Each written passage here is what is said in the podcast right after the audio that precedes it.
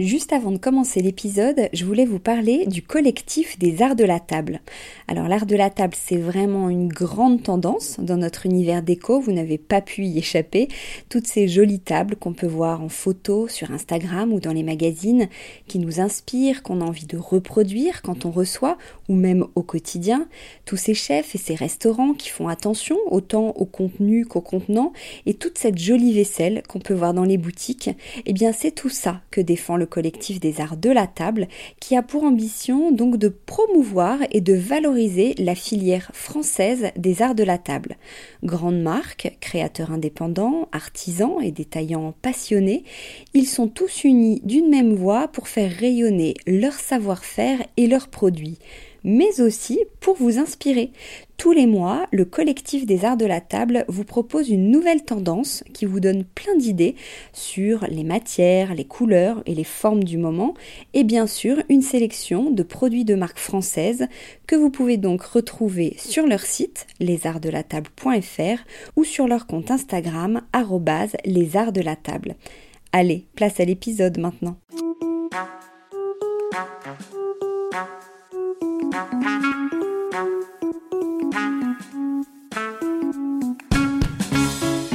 Bienvenue dans Update, la nouvelle série de décodeurs, le podcast qui parle de celles et ceux qui font la déco aujourd'hui.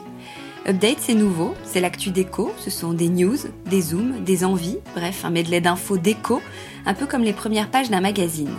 Un focus sur une marque, un événement, une collection à ne pas rater, un concept innovant.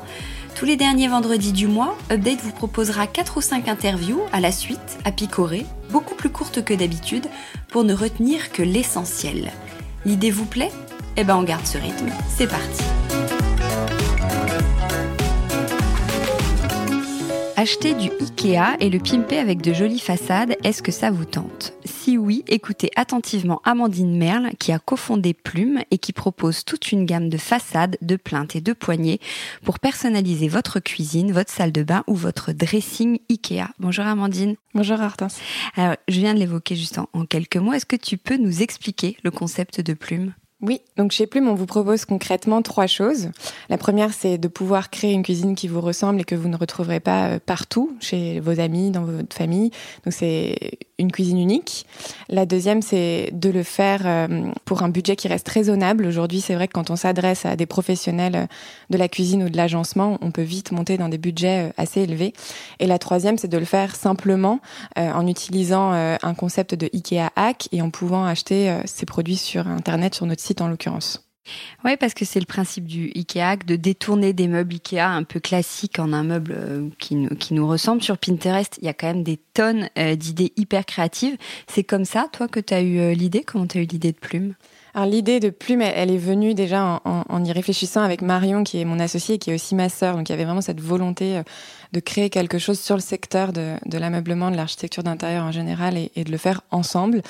Moi, j'avais observé ces, concepts de IKEA hack euh, lors de, mon expérience passée, puisque je travaillais beaucoup sur des projets d'aménagement euh, de bureaux, notamment des projets d'aménagement d'hôtels, et on avait utilisé ce concept-là euh, pour hacker le caisson IKEA et, en faire un meuble haut de gamme. Donc l'idée est venue comme ça ensuite de pouvoir porter ce concept de IKEA hack qui était très confidentiel à l'époque au grand public. Alors concrètement, vous proposez quoi? Alors, concrètement, on propose des, un habillage, euh, c'est-à-dire euh, les façades de porte, les façades de tiroirs, mais également euh, toute une gamme d'accessoires que sont les poignées, les plaintes, qui vont pouvoir habiller entièrement votre caisson Ikea. Donc derrière, évidemment, se cache ce caisson, mais en apparence, le meuble n'a plus rien d'un meuble bas de gamme. Ouais, on achète les caissons Ikea et vous, vous proposez les façades. Voilà, très concrètement, nos clients achètent leurs caissons chez Ikea et viennent choisir chez nous toute la partie visible du meuble. Vous vendez pas du tout de cuisine entière Non, absolument pas. Donc on dessine son modèle Exactement. Les clients vont concevoir leur cuisine. Ils peuvent utiliser euh, les outils qu'IKEA met à dispo, le IKEA Kitchen Planner en l'occurrence. Ils peuvent le faire avec leur architecte. Et puis ensuite, ils vont passer à la phase euh, de personnalisation, d'habillage. Et c'est là que du coup, ils peuvent se, plonger dans notre gamme et, faire leur choix esthétique. Ils sont au courant, euh, IKEA? Enfin, j'imagine que oui. Vous avez quelle relation avec eux? C'est plutôt un concurrent ou un partenaire? Alors Ikea c'est pas du tout un concurrent, c'est pour nous c'est un partenaire dans le sens où euh, euh, sans lui euh, le concept n'aurait pas pris, n'aurait pas, ne serait pas né. Mais aujourd'hui on n'a pas de partenariat du tout officiel avec Ikea, on n'a pas été en contact avec eux. donc on, pour nous c'est plus un fournisseur de caissons aujourd'hui et pour eux je pense qu'on est un prescripteur de leurs produits. Alors l'avantage de Plume, c'est que bah, ce que vous proposez est quand même très joli, que ce soit dans les couleurs, euh, les finitions. Est-ce que tu peux nous en parler? Donc il y a quatre types de façades. Exactement. On a quatre designs de portes. Donc euh, la porte euh, lisse, c'est-à-dire une porte standard en apparence, toute droite. On a hum, une porte euh, avec la poignée creusée qui se trouve sur le haut en forme de U ou que vous pouvez aussi placer sur le bas. On a une porte avec une moulure, un cadre qui vient entourer toute la porte. Et ensuite on a des portes avec du canage. Donc on vient intégrer du canage à l'intérieur du cadre. Et donc les couleurs, parce qu'on est très loin du, du, rouge et du noir ou des couleurs un peu standard Ikea, comment vous les avez euh, choisies? Eh bien ça c'est Marion et moi qui l'avons fait. Disons que c'est vrai qu'on a cette euh, cette sensibilité là. Euh, donc on avait fait, c'était l'une des toutes premières choses qu'on a faites quand on s'est lancé dans le projet, bien sûr, prototyper nos couleurs, faire des essais.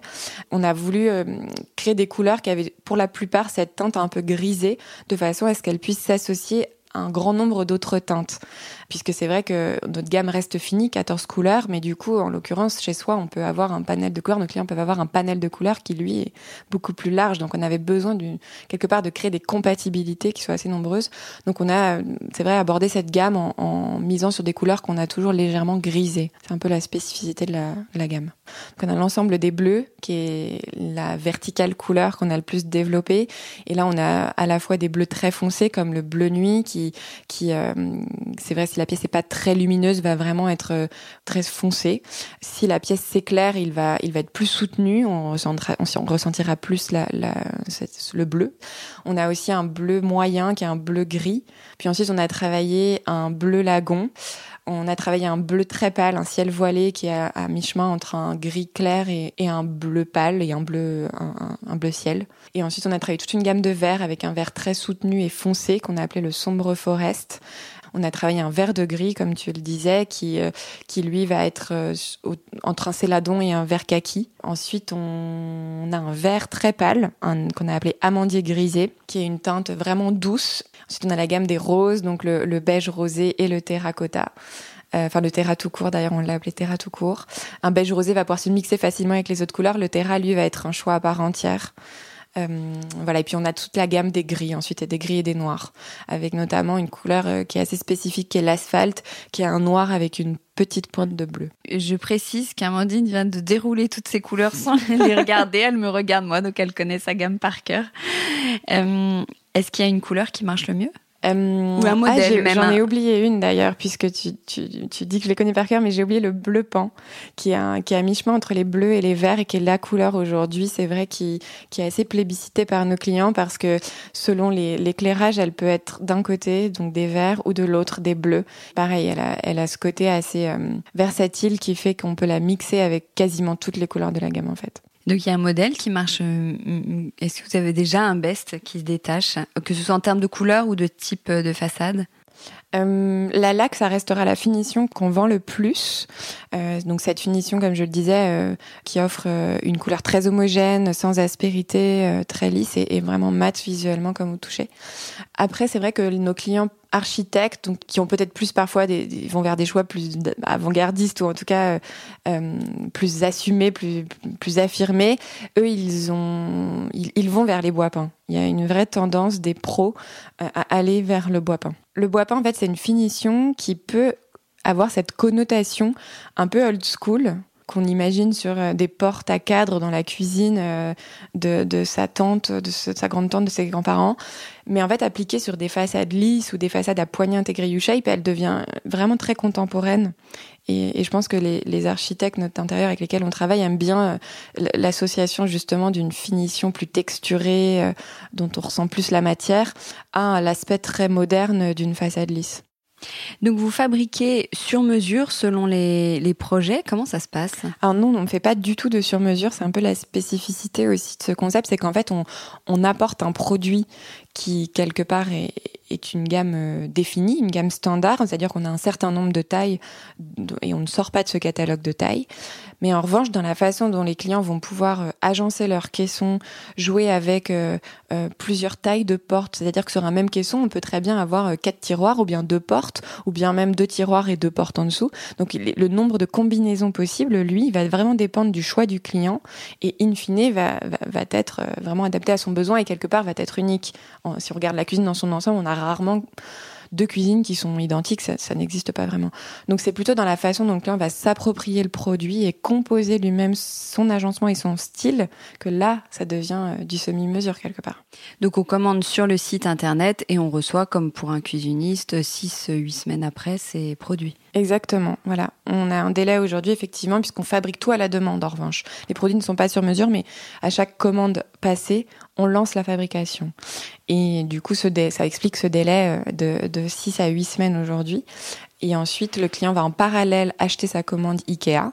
Et une fois qu'il aura reçu les deux, va pouvoir procéder à la pause.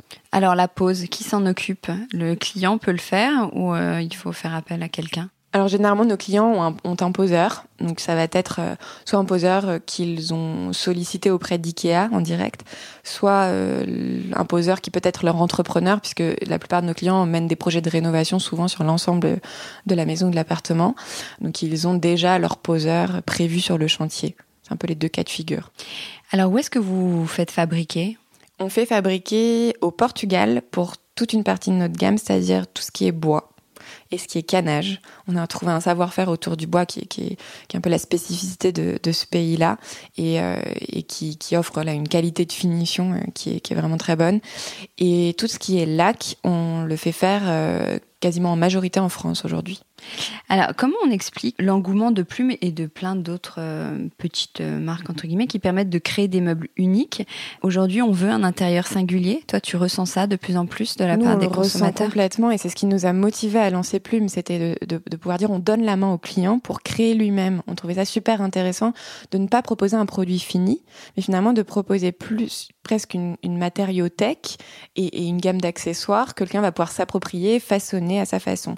Donc c'était notre leitmotiv, c'était euh, créer vous-même le meuble qui vous ressemble, oser euh, des matériaux auxquels vous n'aviez pas pensé, oser des couleurs auxquelles vous n'aviez pas pensé, mixer-les, associer-les euh, de façon surprenante, inattendue. C'était ça notre moteur et c'est vrai que on s'attendait pas honnêtement à avoir un répondant aussi fort sur la dernière année.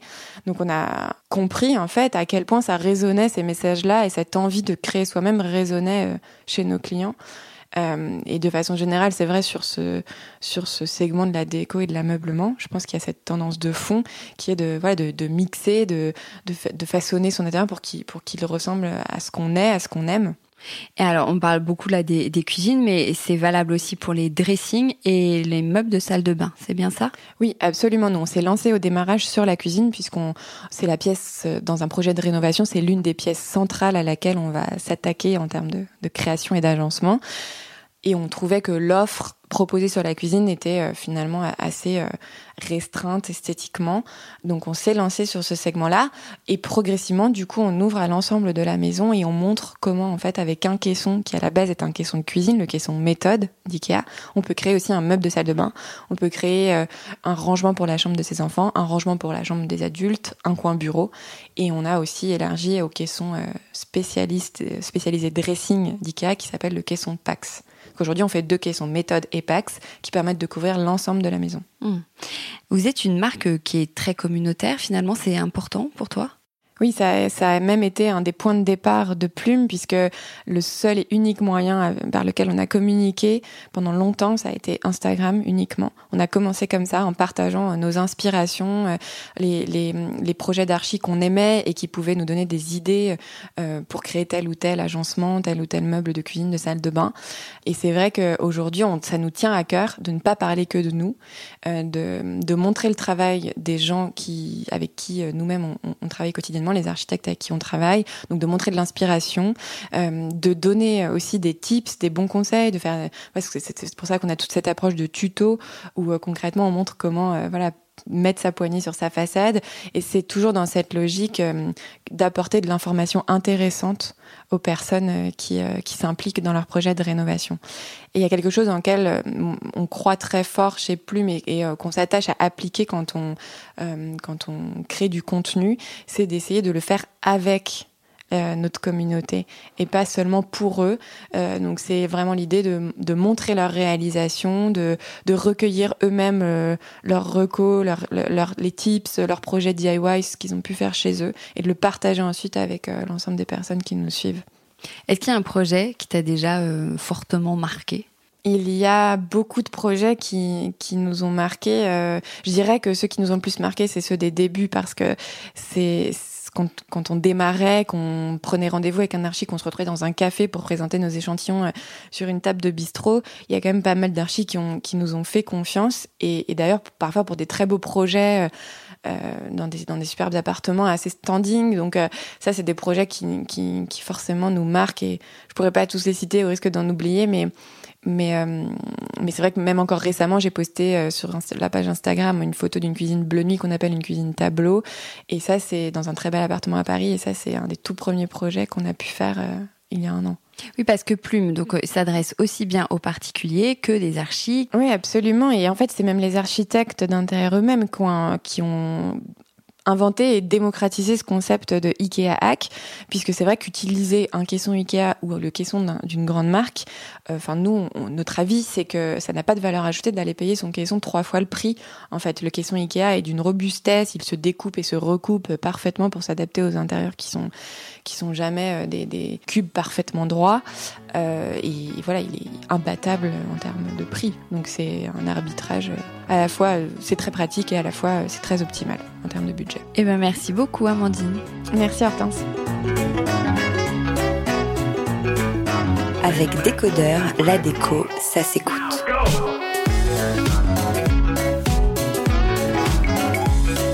Je suis avec Déborah Renner-Sebag et Ornella Aboif qui ont créé Vessel, V-E-S-S-E-L, une nouvelle marque d'art de la table en céramique. Elles vont tout nous raconter. Bonjour à toutes les deux. Bonjour. Bonjour. Alors, Vessel, c'est nouveau. Vous avez créé cette marque en parallèle de vos activités. Qu'est-ce qui vous a donné envie de créer cette marque? Alors, on avait une envie créative toutes les deux. C'est vrai qu'on aime beaucoup recevoir, on adore avoir des amis à la maison, on aime les jolies tables, on aime la vaisselle. Et on s'est dit que, euh, voilà, on avait envie de créer notre propre vaisselle. Vous vous connaissiez? C'était un, projet de copine qui voulait faire quelque chose ensemble et vous avez cherché une idée ou c'est l'inverse? Il y en a une qui a une idée et elle a entraîné l'autre? C'est venu, en fait, l'idée a commencé via autour d'un voyage qu'on a fait au Portugal. D'abord, lors duquel j'ai ramené de la vaisselle à Ornella parce que j'avais, euh, je sais qu'elle adore euh, la vaisselle, moi aussi, et du coup, en rentrant de vacances, euh, j'avais envie de lui ramener un petit souvenir. elle a adoré, et de là, on s'est dit, enfin, l'idée nous est venue à ce moment-là, en fait. On s'est dit, partons et allons trouver un artisan qui puisse fabriquer quelque chose d'original. Et là, on a commencé voilà, à réfléchir, euh, l'idée a mûri et on a trouvé euh, cet artisan qui fabrique pour nous aujourd'hui. C'était il y a combien de temps? Bah, C'était en août dernier enfin en août 2019, euh, le premier voyage. Ensuite, on est reparti, c'était quoi, septembre mm. Et c'est là qu'on a cherché les artisans et qu'on a rencontré Louis. Il y avait déjà beaucoup, enfin il y avait, il y a déjà beaucoup de marques de vaisselle. Comment vous allez vous démarquer euh, des autres? Alors, il y a beaucoup de marques de vaisselle, mais il y a beaucoup de marques qui sont euh, soit euh, très chères et donc très haut de gamme, ou soit des marques qui sont beaucoup moins chères et très jolies, mais un casa, un monoprix, voilà. Et sur notre créneau, sur notre créneau, il n'y a pas grand monde en fait aujourd'hui. Il y en a deux, trois. Et euh, nous, aujourd'hui, on va se démarquer par rapport à ces marques-là, de par notre couleur, de par la légèreté de notre vaisselle, parce qu'il est assez rare d'avoir une vaisselle aussi légère, surtout dans nos, dans nos prix. Par tous nos, nos motifs, on a euh, trois motifs différents, ce qui permet d'avoir une table blanche, mais pas vraiment blanche. Euh, voilà, on se démarque de, de par notre histoire aussi. On travaille toutes les deux. on a notre activité en parallèle de vaisselle, et je pense que ça nous, ça nous, ça nous on apprend tous les jours de ce qu'on voit euh, dans nos autres, dans notre autre euh, travail pour développer les nouveaux produits, les nouvelles couleurs et les nouveaux motifs. Donc voilà. Ouais, voilà, c'est mon inspiration que je cherche. C'est le côté artisanal aussi, je pense, qui nous distingue des autres. Parce que euh, encore une fois sur notre positionnement, je pense qu'on est une des seules marques à être, euh, enfin pas une des seules, mais positionnement prix, rapport qualité-prix, euh, voilà, on, assure vraiment un côté artisanal fait main de A à Z. C'est ce qui fait aussi notre différence aujourd'hui, et on a vraiment ce besoin de retour aux sources, de savoir, de traçabilité du produit, etc., qui est hyper important aujourd'hui pour nous et puis pour pour tout le monde. Et je pense que ça va aller de plus en plus dans ce sens-là. Quelle était l'inspiration de départ là dont vous parliez? Des grandes tables colorées, euh, joyeuses, l'art de recevoir, euh, c'est vraiment nos, nos, nos, maîtres mots et des motifs. Et surtout, enfin, c'était aussi d'avoir des tables qu'on peut euh, répéter sans le répéter. C'est-à-dire qu'avec euh, un seul service bicolore, on peut avoir euh, multiples tables différentes parce qu'on peut faire un unicolore d'une d'une des deux couleurs qu'on a achetées ou l'autre couleur, ou bicolore avec la grande assiette jaune et la petite assiette verte par exemple, et vice versa, qu'on puisse jouer au gré de nos envies. Et euh, dernière chose, on a aussi fait pas mal de plats de petits saladiers par exemple, parce que euh, tout le monde n'a pas envie et tout le monde ne peut pas euh, renouveler son service, mais notre vaisselle se marie très bien avec tous les autres services qui existent chez les chez les familles et dans les foyers. Parce que concrètement, qu'est-ce que vous proposez? Alors, il y a des plats, des assiettes, et en quatre couleurs, c'est ça? Alors aujourd'hui, nous avons quatre couleurs euh, qui sont euh, le jaune, le rose. Euh, D'ailleurs, ça s'appelle pas comme ça, c'est rosa, verdé, safran et craie. Ça change tout. Ça change tout. Ces quatre couleurs-là vont être, enfin voilà, vont voir leur famille s'agrandir très bientôt avec de nouvelles couleurs là pour l'hiver 2020. Toujours dans l'idée de pouvoir mélanger ces, ces, ces, couleurs. On est vraiment dans une idée de mix and match et comme le disait Ornella, l'idée est vraiment aussi de pouvoir targeter des familles qui n'ont euh, pas forcément euh, la place ou les moyens ou l'envie de changer leur, euh, leur vaisselle du quotidien, mais de venir voilà, l'agrémenter avec des petits plats de service vaisselle, donc comme nos bols qu'on appelle olive, nos petits ramequins rectangulaires qui s'appellent plata, des nouveaux saladiers, des nouveaux plats de service. Et voilà, alors différents, on a vraiment différentes tailles de, de plats, de ramequins, parce que l'idée aussi sur ces grandes tables, c'est euh, d'avoir des tables qui ne soient pas uniformes et trop classiques. On aime bien euh, le, mélange, le, le, partage, on puisse euh, picorer par-ci par-là. Bon, alors là, c'est un petit peu moins d'actualité. Est-ce que je peux revenir sur ce qu'on disait tout à l'heure pour se distinguer des autres et ce qui fait la particularité de vaisselle par rapport à nos motifs Parce que nos motifs, on les a choisis dans des brocantes dans la banlieue de Lisbonne, lors desquelles on est tombé sous le charme de napron de napron vintage. Et donc de là, on en a sélectionné euh, plusieurs et on est allé voir euh, Louis, notre artisan. On lui a dit voilà, qu'est-ce qu'on pourrait faire avec ça? Et c'est là qu'on a commencé à créer euh, tous les motifs finalement qu'on voit aujourd'hui dans nos assiettes qui sont des napperons vintage. D'accord. Oui, parce que euh, là, vous parlez de motifs, mais c'est très texturé en fait. C'est c'est comme incrusté dans la matière ce motif. En fait, c'est exactement ça. Euh, notre technique de travail, c'est d'apposer un apron qu'on a donc chiné et choisi et recherché sur la céramique, et après seulement, elle passe au four, elle est séchée. Et c'est ce qu'on disait d'ailleurs. Euh, parfois, on voit des napperons hyper jolis, et en fait, une fois qu'on l'a posé sur la céramique, c'est pas du tout aussi joli. Soit c'est trop grossier, soit au contraire, c'est pas assez fin, soit finalement on voit pas assez le motif. Donc il y a pas mal de recherches à chaque fois qu'on fait euh, une nouveauté, euh, de trouver euh, le bon motif qui ira avec la bonne couleur pour créer la bonne histoire. Et moi, je voulais revenir sur un truc. Tu as demandé les produits qu'on avait. Donc, on a les assiettes, les bols, les saladiers et on a la bougie qui arrive. Là, donc c'est l'avant-première. On le dit ici. On aura de jolies bougies de deux formats différents et de couleurs différentes aussi. Et l'idée de nos bougies, c'est que euh, une fois que la cire s'est consumée, eh bien, ça reste un objet de déco. Il faut s'en servir euh, pour ce qu'on veut, un pot à crayon, un pot de plante. Ce sera en céramique aussi. C'est en céramique, c'est sur les mêmes motifs que nos que notre vaisselle et les mêmes coloris. Donc c'est vraiment un objet de déco euh, que, le, que, que, que la cliente va acheter, plus une odeur évidemment à faire brûler chez soi. Mais voilà. Alors, où est-ce que vous faites euh, fabriquer tout ça? On, l'a évoqué, mais si on peut rentrer un tout petit peu plus en détail, comment vous avez trouvé l'artisan euh, Louis, je crois, dont vous parliez tout à l'heure? Quand on a décidé de créer la marque euh, ensemble, on est allé, on, est allé se balader au Portugal, voyager. On a été dans différentes grosses usines, petites, petits ateliers. On a rencontré différentes personnes, dont Louis, qui est pas très loin de Lisbonne, dans une banlieue à côté de Lisbonne et avec qui on a eu euh, un coup de cœur. Ça s'est hyper bien passé, aussi bien euh, humainement que euh, autour du produit. C'est quelqu'un qui a beaucoup de goût, qui est très à l'écoute, qui parle bien français aussi, ça c'est important, qui est né le même jour que moi. Voilà. Très très important. On l'a su il y a pas longtemps, mais du coup on se dit que c'est quand même un signe. Et voilà, il y a eu euh, quelque chose qui s'est passé entre nous et donc du coup, euh, voilà comment ça s'est passé. Vous êtes dans une démarche euh, éco-responsable. Est-ce que vous pouvez nous en dire un peu plus? Alors, on est dans une démarche éco-responsable parce que d'abord, bon, on fabrique en Europe, euh, donc on est sur un circuit court de distribution et de réalisation du produit et de fabrication. On a également euh, bah, un produit qui est fait entièrement à la main, de A à Z. Et euh, alors après, au niveau du packaging aussi, on essaye de, de réutiliser. Alors, on n'arrive pas à passer au travers du papier bulle, hein, malheureusement. Euh, pour des histoires de, casse. Euh, on a tout essayé. Alors, on a un papier bulle qui est recyclé. Euh, il faut savoir que quand le produit arrive du Portugal, il est déjà dans du papier bulle et c'est un papier bulle qu'on réutilise. En fait, tout le reste des, de nos outils de packaging sont recyclés, que ce soit la ficelle, la toile de jute, euh, le papier de soie. Voilà, on essaye de, l'être au plus possible. On n'est pas 100% sustainable, mais on essaye de. On est dans une démarche, en tous les cas, qui l'est. Et je pense que le fait d'avoir une marque de vaisselle l'est aussi parce que la vaisselle c'est pas quelque chose qui se jette, c'est quelque chose qui se garde, qui se transmet. Donc déjà le produit de la vaisselle en lui-même est quelque part euh, éco-responsable. Alors, vous parlez de petit atelier, mais là, vous avez, vous êtes de plus en plus euh, connu. Comment vous allez faire pour euh, augmenter la production? Alors, on a démarré avec une personne, Louis, un four, un atelier. On a ensuite euh, agrandi avec un second four, une seconde personne qui travaille avec Louis. Donc c'était déjà pas mal. Et là, euh, Louis a ouvert un deuxième atelier avec deux fours et deux autres personnes. Donc, donc voilà comment on s'est développé. Et si jamais on a besoin de se développer encore plus, et on espère on aura besoin, eh bien on trouvera des solutions. On est une jeune marque, on est toutes les deux euh, actives et, et voilà. Et du coup, ça nous permet d'être hyper flexible et de, de trouver toujours des solutions. Que parfois, quand on arrive dans des grosses structures, tout est compliqué. Nous, eh ben euh, justement, il y a des avantages et des inconvénients.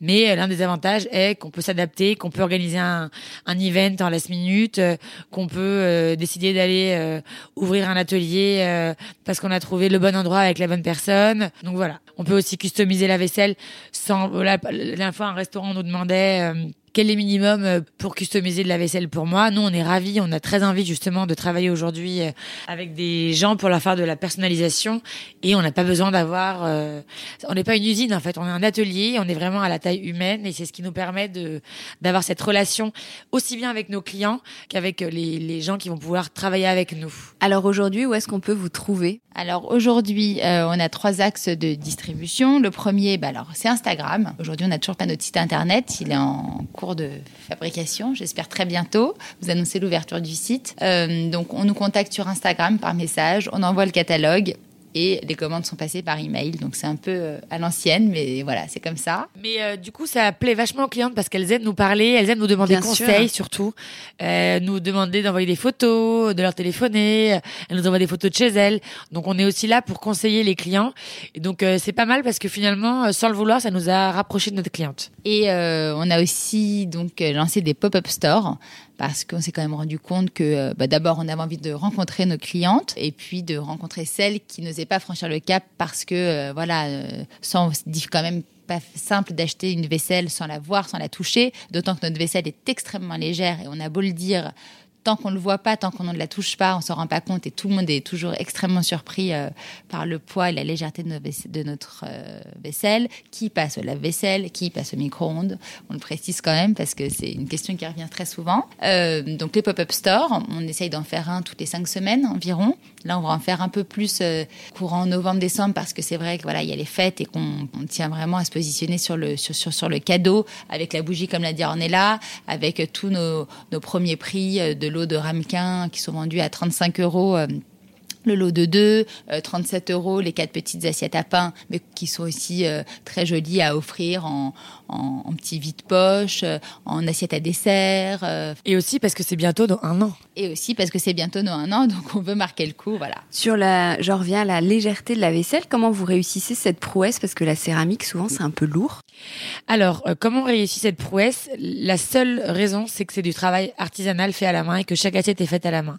On l'a vu au début, euh, on est allé voir des usines, hein, des plus grandes usines, et elles sont incapables de reproduire aujourd'hui ce qu'on fait artisanalement parce que euh, ce- cette méthode de travail n'existe pas. Donc, la seule façon de le faire, c'est euh, de travailler notre pierre à la main, comme on le fait actuellement.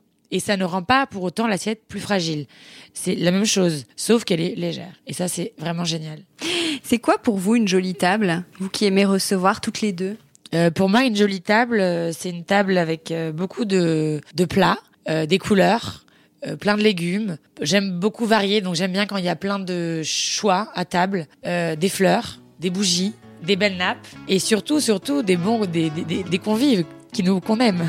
Des invités sympas. Bah ouais, mieux. Bon, et eh ben merci beaucoup. Merci. Merci.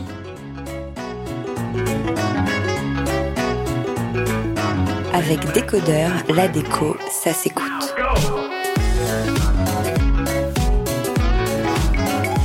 Imprimer des albums photos et envoyer des faire-part, on le fait tous un jour ou l'autre. J'avais donc envie d'échanger avec une marque qui, à l'heure du digital, propose d'accompagner les plus beaux moments de la vie avec de la papeterie. J'ai donc choisi celle qui a les plus jolies propositions du moment, j'ai nommé Rosemood. Bonjour Hélène. Bonjour Hortense. Alors Hélène, vous êtes Hélène Germain, vous êtes la cofondatrice de Rosemood. Euh, Rosemood qui a maintenant 10 ans. Euh, au tout début, vous étiez un, un site autour du faire-part de naissance. Vous sentiez qu'il fallait apporter quelque chose de, de nouveau sur ce marché? Oui, tout à fait. En fait, il y a 10 ans, euh, si vous cherchiez, enfin si vous vouliez un joli faire-part de naissance, euh, à moins d'avoir une belle sœur dans son entourage graphiste, euh, c'était pas évident du tout. Il y avait vraiment une place à prendre, et c'est ce qu'on s'est dit en fait avec euh, Grégoire euh, Monconduit et Antoine Roche, qui sont mes associés, et avec qui j'ai cofondé euh, l'atelier Rosemood. On s'est dit ça il y a dix ans et on s'est lancé sur ce créneau parce que on avait nous-mêmes des, des enfants euh, et on avait voulu créer des beaux faire-part et c'était pas du tout évident. Donc euh, voilà, ça s'est fait sur cette, cette, cette idée qui paraissait simple et qui a été très porteuse euh, à l'époque et qui l'est toujours aujourd'hui. Alors comment vous y êtes pris? Qu'est-ce que vous vouliez apporter de plus en fait? Alors je crois qu'on voulait euh, déjà dépoussiérer un peu le, le faire-part, euh, le rendre beaucoup plus euh, moderne, euh, design, et euh, en plus de ça, euh, apporter une vraie touche de service, parce que on, en fait, on s'est très vite rendu compte quand on a lancé notre site. Donc, on a, on a lancé notre site qui s'appelait à l'époque faireparnaissance.fr. Donc, c'est, un nom un peu barbare, mais quand on a lancé notre site en, en mai 2010, euh, on a tout de suite eu euh, des appels de, clients qui nous ont remerciés d'exister.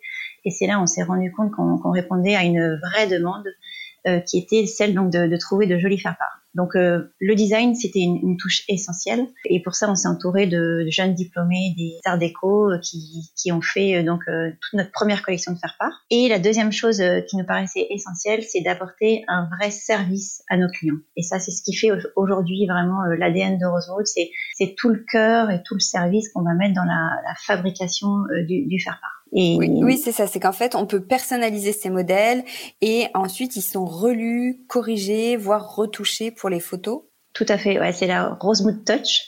Euh, on, on, a toute une, une, équipe en fait de donc euh, des correcteurs qui vont corriger les fautes d'orthographe parce qu'il y a souvent des fautes d'orthographe dans les faire-part. On a une équipe de graphistes qui vont retoucher les photos, ajuster la mise en page. Et on a toute une équipe de conseillères clientèle qui sont toutes hyper sympas, il faut les appeler, et euh, qui sont là pour vous accompagner, vous guider, vous conseiller euh, tout au long de votre process de, de, personnalisation et de commande chez nous. Alors à quoi ça ressemble un faire-part en 2020 Est-ce que vous avez dégagé, vous, des grandes tendances autour de, je sais pas, un format, une couleur? Alors il y a deux tendances vraiment qui sont euh, qui se démarquent et qui sont peut-être presque assez opposées. La première tendance c'est une tendance euh, assez minimaliste en fait, où vous allez retrouver euh, des modèles qui font vraiment la part belle à la photo, avec très peu de texte, mais un joli choix de typo euh, moderne. Et à l'inverse, vous allez avoir des faire-part au contraire beaucoup plus illustrés et narratifs. Euh, par exemple, comme on a un modèle qui s'appelle euh, La famille de koala, et ça raconte vraiment une petite histoire autour de la fratrie, autour de, de cette famille de koala qui, qui s'agrandit et qui, euh, qui en plus est au contact de la nature. Donc ça, ça résonne bien aujourd'hui avec tout ce qui se passe et euh, qui va créer une vraiment une émotion euh, chez les destinataires du faire-part quand ils vont ouvrir l'enveloppe, ils vont craquer euh, devant ces petits koalas trop mignons qu'on a envie d'enserrer dans les bras. Mais on, avec tout ce qui, euh, c'est qu'on on peut se dire, je me fais un peu l'avocat du diable, avec tout ce qui se digitalise, euh, maintenant on peut créer des groupes WhatsApp pour annoncer les naissances ou on fait une invitation sur Facebook pour une fête. On envoie encore des faire-part de mariage, de naissance, des cartes de vœux? Oui, tout à fait.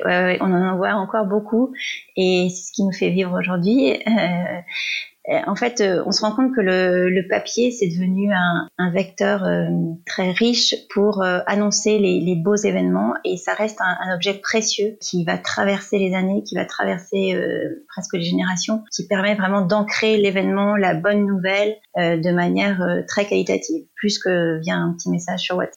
Avec le, Covid, je suis obligée de vous parler de ça, tous ces rassemblements qui sont annulés, donc notamment les mariages. Est-ce que j'imagine que c'est un, un, coup dur pour vous? Comment vous avez euh, vécu cette période?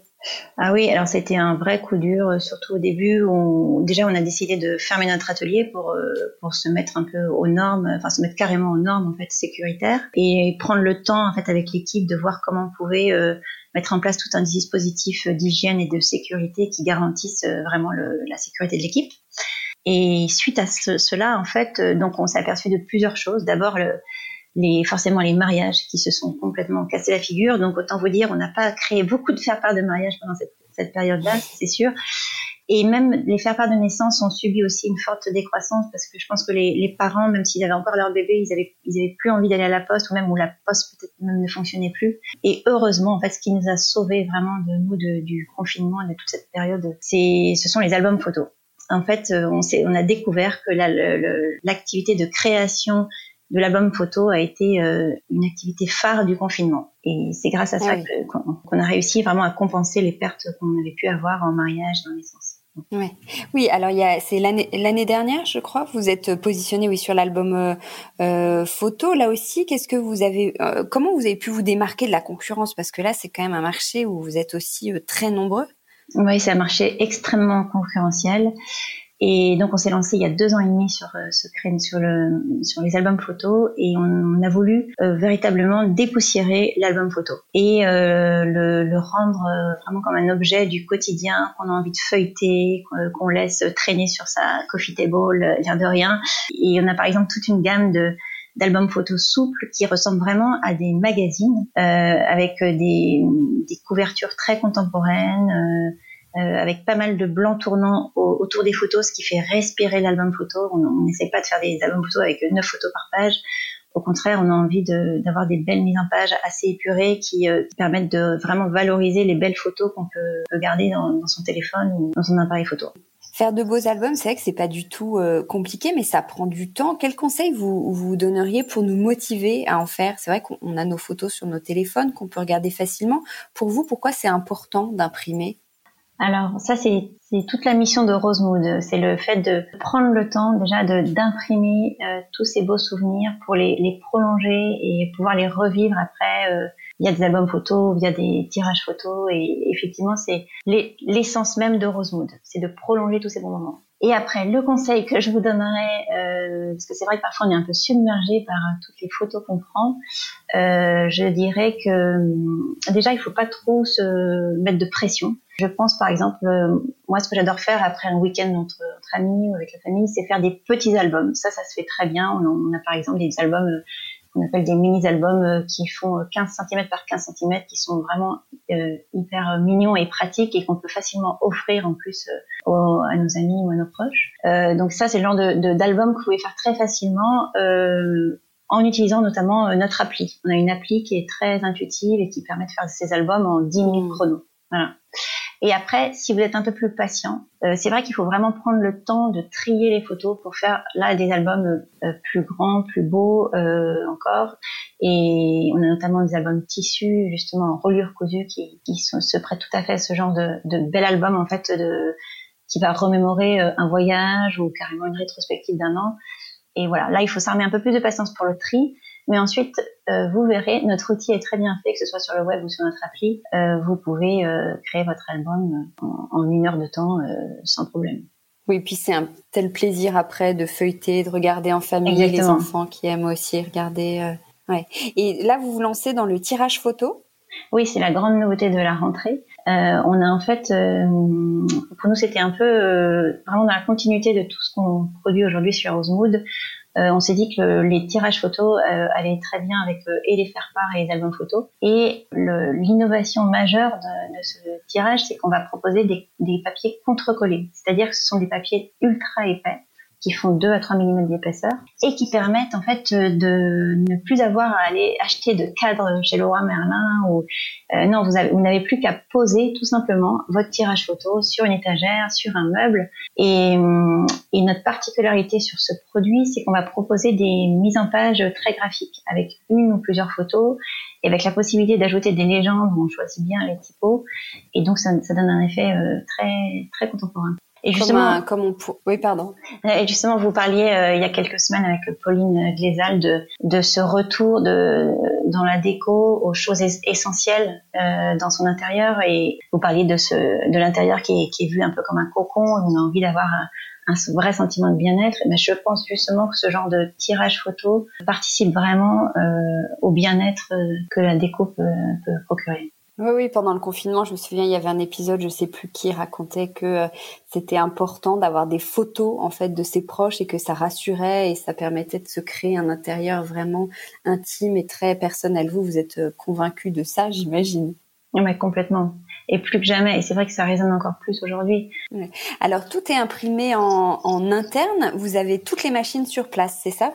Oui, tout à fait. En fait, en 2013, on a pris la décision d'internaliser toute la production de, de nos produits. Avant, on sous-traitait et on s'est vite rendu compte qu'on n'était pas maître de toutes les étapes de fabrication et que ça pouvait être parfois frustrant. Et nous qui voulions de l'ultra qualité, euh, on n'a pas hésité en fait tellement longtemps à, à, créer notre notre atelier de toutes pièces. Donc, il se trouve à, à 30 minutes de nos bureaux là à Treillères, près de Nantes. Et c'est un, un, atelier assez incroyable. Vous avez toutes les machines possibles et inimaginables. Ça va de l'impression, euh, de la machine d'impression dernier cri à une machine de dorure Heidelberg euh, hyper artisanal où on a été formé par un retraité du musée de l'imprimerie tellement c'est artisanal et mécanique et ça nous permet en fait d'avoir un peu toutes les techniques de, de façonnage à portée de main et de maîtriser vraiment de A à Z toute la qualité de nos produits. Euh, vous êtes combien? Alors on était donc on était trois en 2010 et maintenant nous sommes plus de 110 euh, tous donc ah ouais. Euh, ouais. Alors quel type de métier? Alors euh, toutes sortes de métiers en fait, ça va de donc des conseillères clientèle aux correcteurs, aux graphistes, aux métiers euh, donc dans notre, atelier, dans notre atelier on a des, euh, des conducteurs de presse, des façonniers, des, des relieurs, on parle vraiment de reliure, euh, des expéditeurs. Et puis après on a bien entendu toutes les fonctions plus du support de marketing, de financement. Mais ce sont tous des, des passionnés, en fait, des passionnés de l'impression, des passionnés du papier, et qui sont euh, vraiment euh, hyper impliqués dans, dans la vie, dans le succès de Rosemoon. Vous avez un, engagement euh, responsable aussi, comme la certification Imprime Vert. J'ai vu ça. Qu'est-ce que qu'est-ce que c'est? Oui, tout à fait. Alors euh, déjà, pour nous, le, tout ce qui est éco-responsabilité, ça nous parle énormément et on, on est tous convaincus chez Rosemood parce qu'en plus on est une boîte très jeune et euh, ça parle beaucoup à, à tous les rosemoudeurs. Euh, on est convaincu qu'il faut qu'on ait un impact positif dans tout le monde qui nous entoure. Et donc sur le plan environnemental, on a cette certification Imprime Vert qui certifie que justement on va on va on veille à, à, à bien gérer tout ce qu'on appelle la gage papier, c'est-à-dire tout ce qui reste après l'impression et après la découpe de nos faire-part de nos albums. Donc on va recycler cette gâche. Et euh, en plus de cela, on a décidé il y a en 2016 de compenser toutes nos émissions carbone. Ça c'est vraiment un point important de notre politique euh, éco-responsable où en fait on finance une association au Congo qui va lutter contre la déforestation. Et voilà. Et après, il y a d'autres actions aussi dans cette éco-responsabilité, comme euh, on utilise de l'électricité verte. Nos papiers aussi euh, sont certifiés. Euh, voilà. Il y a beaucoup de choses et on a envie d'aller beaucoup plus loin parce que c'est un sujet qui nous tient vraiment à cœur. Vous parlez beaucoup de, de ce que je vois comme ça, de bienveillance, de valeur, d'équipe. C'est important aussi pour vous? Oui, mais c'est ce qui a fait, euh, on appelle ça nous le cœur Rosewood, mais c'est ce qui est là depuis le début. En fait, on, a, on s'est toujours dit déjà qu'on voulait euh, traiter nos, nos, clients et nos, nos, clients comme nos meilleurs amis. Ça, ça a été un credo euh, dès le départ, on l'avait en tête. Et, euh, et ça s'applique bien sûr euh, à l'équipe. Et c'est très important pour nous d'avoir une équipe, enfin de, de, sentir cette gentillesse. En fait, c'est par exemple la gentillesse, c'est le c'est le critère numéro un de recrutement chez Rosewood. Et, et, en plus de cela, donc euh, ces, valeurs-là euh, sociétales et morales, on, on, essaie aussi de les appliquer à l'extérieur, puisque on, on, a voulu euh, justement s'engager cette année avec une association qui s'appelle Break Poverty, qui est basée à Nantes et qui lutte contre la grande pauvreté. en mettant en relation des entreprises avec des, des associations. Et donc cette année, on va verser une partie de nos bénéfices aussi à, à donc à une association qui s'appelle Regards, qui aide tous les, tous les enfants en, en, situation de difficulté dans le milieu scolaire. Voilà, c'est quelque chose qui est vraiment important à nos yeux. Bon, et eh ben merci beaucoup euh, Hélène, ça m'a donné envie. Je crois que ça fait cinq ans que je dois faire un des albums photos. je crois qu'il faut vraiment s'y mettre. merci beaucoup Hortense, c'est un plaisir. Merci Hélène, au merci, Au revoir.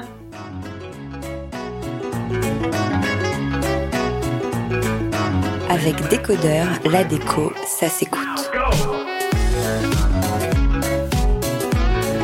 Petite maison d'édition deviendra grande. C'est le titre que l'on pourrait donner si au lieu d'un podcast, on écrivait un article sur Petite Friture. Mais comme le podcast permet d'avoir les infos en direct, je ne vais pas me gêner et je suis ravie d'être avec Amélie Dupassage, sa fondatrice. Bonjour Amélie. Bonjour Hortense. Alors cette année, Petite Friture fête ses 10 ans. Est-ce que ça vous paraît euh, hier ou euh, très loin? Euh, les, les, deux en même temps. Euh, et, hier, parce que euh, j'ai présent à l'esprit beaucoup de choses qui étaient du début, qui restent vraies. Enfin voilà, c'est une foule d'anecdotes. Et en même temps très loin parce que bah parce que chaque jour a été différent, qu'on a franchi des étapes, que les équipes ont grandi, que on fonctionne aujourd'hui différemment, avec un état d'esprit qui reste commun mais très différemment. Donc pour toutes ces raisons, c'est un peu un mélange des deux. Alors, vous êtes une maison d'édition. Quand on n'est pas dans le milieu, euh, on ne sait pas forcément la différence entre un éditeur, une, une marque, etc. Est-ce que vous pouvez nous expliquer? Oui, alors le modèle est assez proche de celui du livre, c'est-à-dire que nous sommes un acteur au milieu euh, d'une, euh, on va dire d'un vraiment d'un, réseau euh, très large de personnes, à commencer par les designers, euh, des fabricants et finalement un réseau de distribution. Et notre rôle au milieu de tout ça, c'est de coordonner, c'est de sélectionner, sélectionner les meilleurs designers internationaux, les meilleurs projets sur lesquels on a une exclusivité, de les faire fabriquer donc dans un ping-pong entre designers et, et fabricants et puis derrière de les distribuer. Voilà, c'est tout simple. C'est vrai. Alors l'histoire a notamment commencé avec euh, Constance Guisset et la fameuse suspension euh, Vertigo. Je ne peux pas ne pas vous en parler. Est-ce qu'on peut faire un petit flashback? Est-ce que vous pouvez nous raconter cette, euh, bah, cette rencontre justement et le travail que vous avez fait ensemble? Euh, ça a d'abord été une, euh, un flash sur le produit que j'ai vu, euh, je pense, euh, dans la presse tout simplement. Et cet objet, cette lampe cabane, comme, comme Constance a décrit, qui, qui, qui, avait à la fois une immense présence et à la fois une immense discrétion. Je crois que c'est ce qui fait la magie du, du produit. Donc d'abord flash, enfin flash sur le produit, et j'ai contacté euh, Constance que je connaissais euh, pas du tout, mais on a déjeuné ensemble et en fait on a, euh, on s'est découvert beaucoup de traits communs par nos études, par nos façons de penser, par nos valeurs, par la, notre manière de fonctionner de façon générale. Et il se trouve qu'on était à peu près au même point de notre histoire, c'est-à-dire que elle avec déjà des expériences euh, dans sa besace, elle s'apprêtait à lancer son studio. Moi, déjà, avec des expériences dans ma besace, je m'apprêtais à lancer euh, Petite Friture, maison d'édition, et du coup, la, rencontre tombait à point. Euh, voilà, donc il y a une histoire de confiance et de rencontre aussi euh, qui a euh, qui a fait basculer de une envie à bah, une réalité de produit. Vous attendiez un tel succès de la Vertigo parce que c'est aussi ce qui a lancé Petite Friture? C'est ce qui a lancé Petite Friture et puis euh, puis ça a été une rencontre forte encore une fois donc ça ça a construit quand même beaucoup de beaucoup de choses. Euh, non, ce serait euh, vraiment présomptueux de dire que j'ai anticipé le succès. J'avais une intuition très forte sur ce produit, une conviction très forte et aujourd'hui j'arrive à, à, lire pourquoi euh, ce succès, mais euh, mais je ne l'avais pas anticipé. Vous la retrouver là dix ans après pour une nouvelle version entre guillemets de la Vertigo. Qu'est-ce qu'elle a de, différent? C'est euh, la famille s'agrandit. Hein, euh, Vertigo évidemment reste euh, l'icône qu'on connaît et, reste dans notre collection. Euh, mais je crois qu'on avait une envie commune avec Constance de se dire tiens du haut de nos dix ans communs parce que encore une fois on a démarré ensemble. Comment est-ce qu'on traiterait ce sujet aujourd'hui? Et de cette conversation, on s'est aperçu que euh, en 2020, évidemment, il y avait une technologie très différente, la LED, euh, qui avait une exigence aussi euh, différente de la part de nos clients sur la puissance lumineuse, sur un certain nombre d'options. euh, techniques, euh, et que du coup, euh, ceci a amené à un design qui est à la fois évidemment en complémentarité de la Vertigo existante et en même temps qui a son identité propre. alors, on parle parle de la version du jour et la version habillée. C'est comme ça que Constance l'évoque. En tout cas, une version qui est qui est pas tout à fait la même et qui a pas tout à fait les mêmes fonctions. Voilà, Vertigo Nova, avec tout l'imaginaire. Une nouvelle, c'est une nouvelle planète. Voilà. Comment ça se passe les échanges entre un designer et un, éditeur? Comment vous travaillez avec eux? Vous leur laissez euh, carte blanche? Et, eux, qu'est-ce qu'ils attendent de vous? C'est intéressant comme question. On a en tout, en tout cas, c'est ma manière de répondre. Je ne sais pas si tous les éditeurs diraient la même chose, mais moi, ce que je cherche chez un designer, avant tout, c'est une identité euh, bien posée. Euh, alors ça ne veut pas dire que pour autant ce sont forcément des designers expérimentés. Un designer jeune peut être assez posé. En tout cas, c'est savoir qui il est euh, et, sentir un ADN fort de son côté.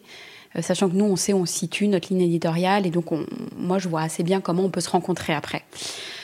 donc un ADN fort et à partir et une envie commune de faire un produit qui est qu'on peut développer en série ce qui implique évidemment des contraintes de coûts et techniques.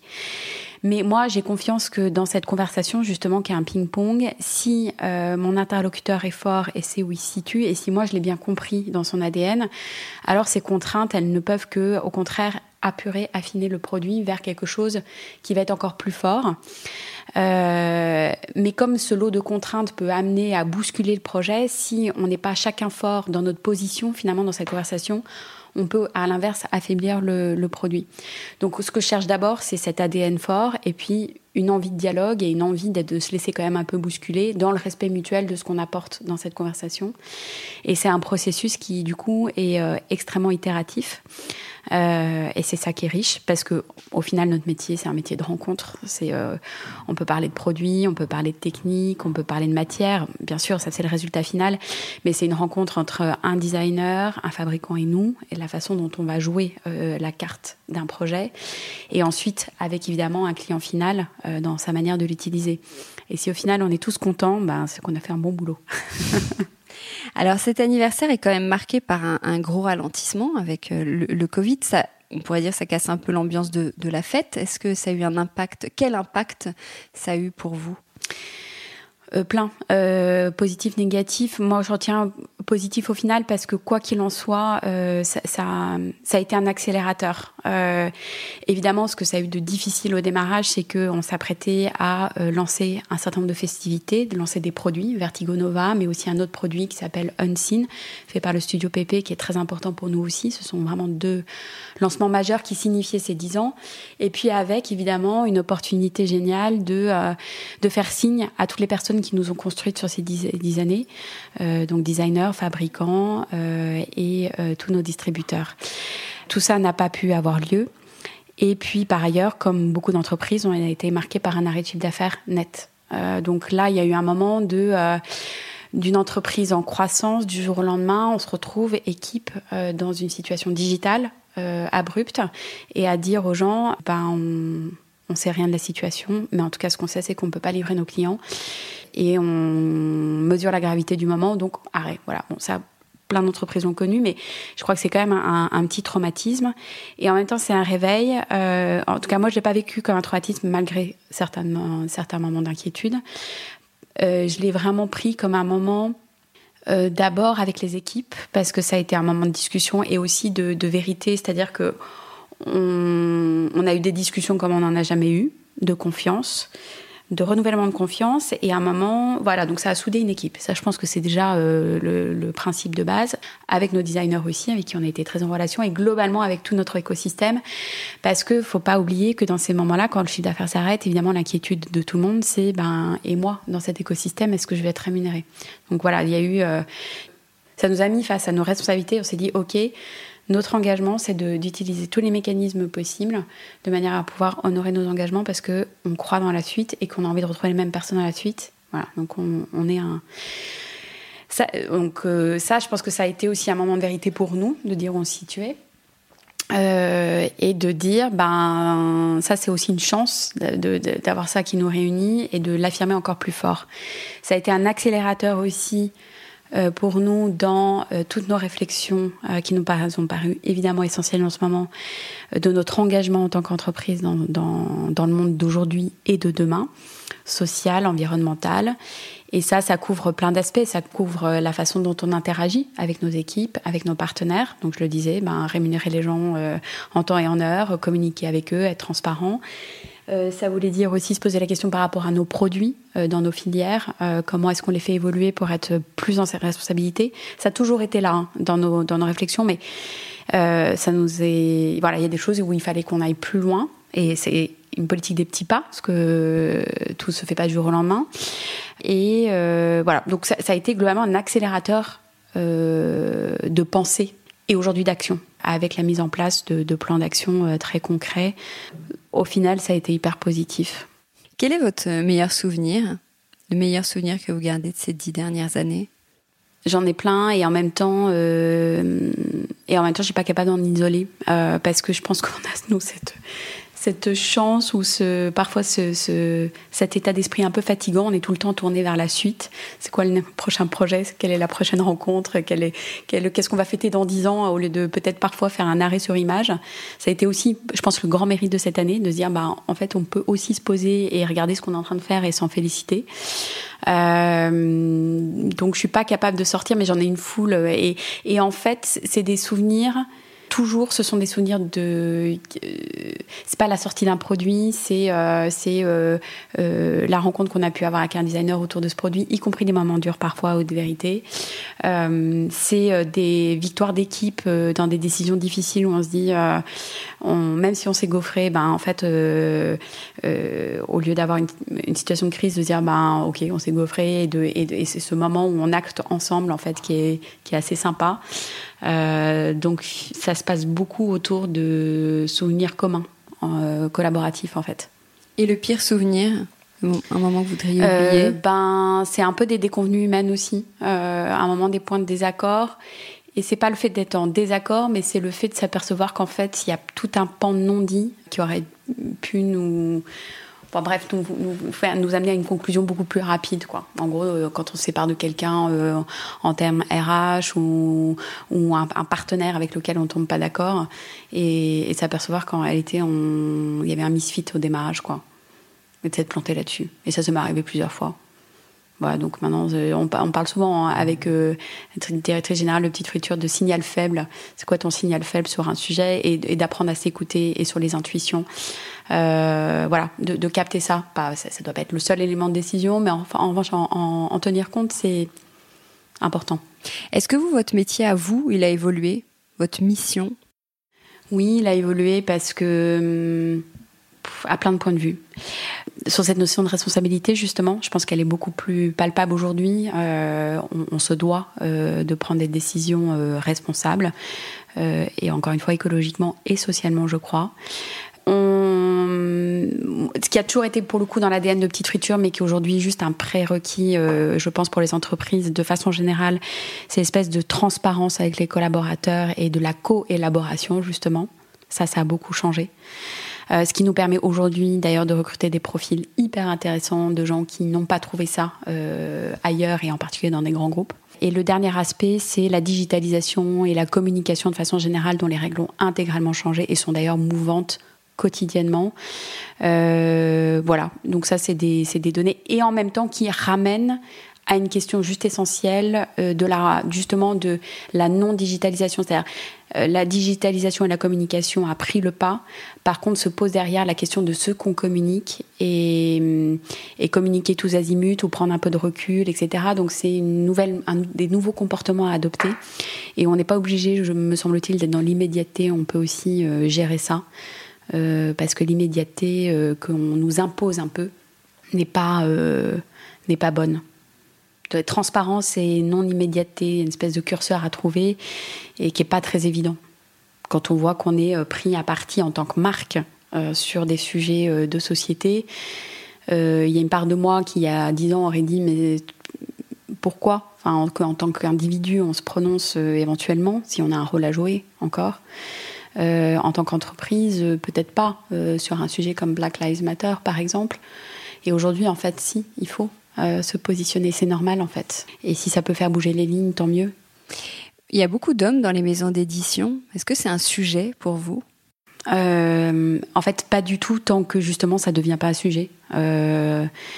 Euh, j'ai eu la chance d'être assez peu confrontée à des situations où en fait on me renvoyait euh, la, enfin où la remarque était liée au fait que je sois une femme ou pas une femme, enfin euh, ou que mon interlocuteur soit un homme. Enfin, par contre quand ça se pose, oui, je pense qu'il faut, voilà, moi je, crois aux personnes.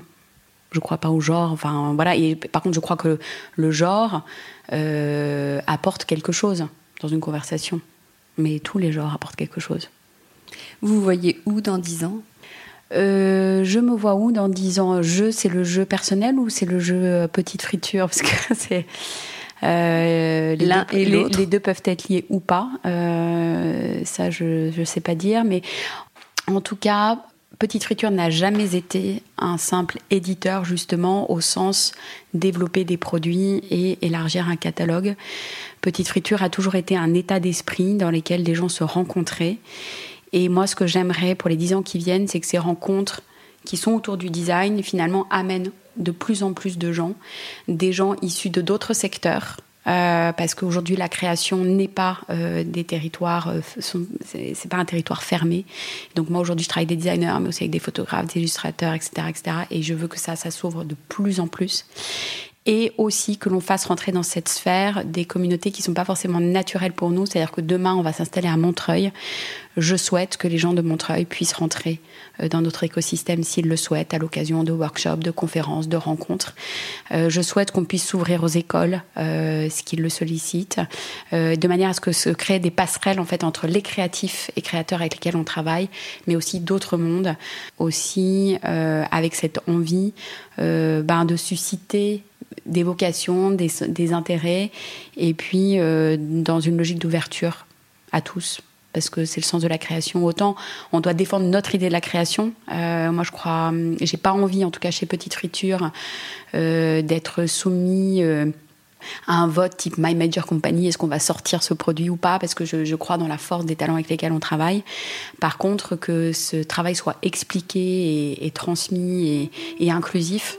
Euh, ça, en revanche, je trouve ça très intéressant. Merci infiniment, Amélie. Merci.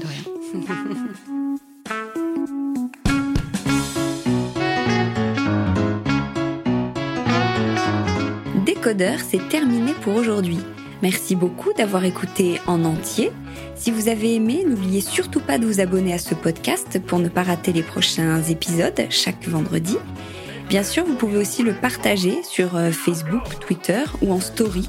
Ça permet de le faire euh, connaître euh, à vos proches. Je suis Hortense Leluc et vous pouvez me retrouver sur Instagram via le compte Décodeur Podcast. N'hésitez pas à me suivre pour l'actu déco. Et si jamais vous écoutez cette émission sur iPhone via l'application Apple Podcast, vous pouvez aussi me laisser un commentaire, rubrique classement et avis, c'est juste sous la liste des épisodes. Les 5 étoiles me font toujours très plaisir et surtout, elles permettent de faire connaître Décodeur encore plus largement et de partager l'univers de la déco avec le plus grand nombre. Voilà, merci et à très bientôt alors, ici ou ailleurs.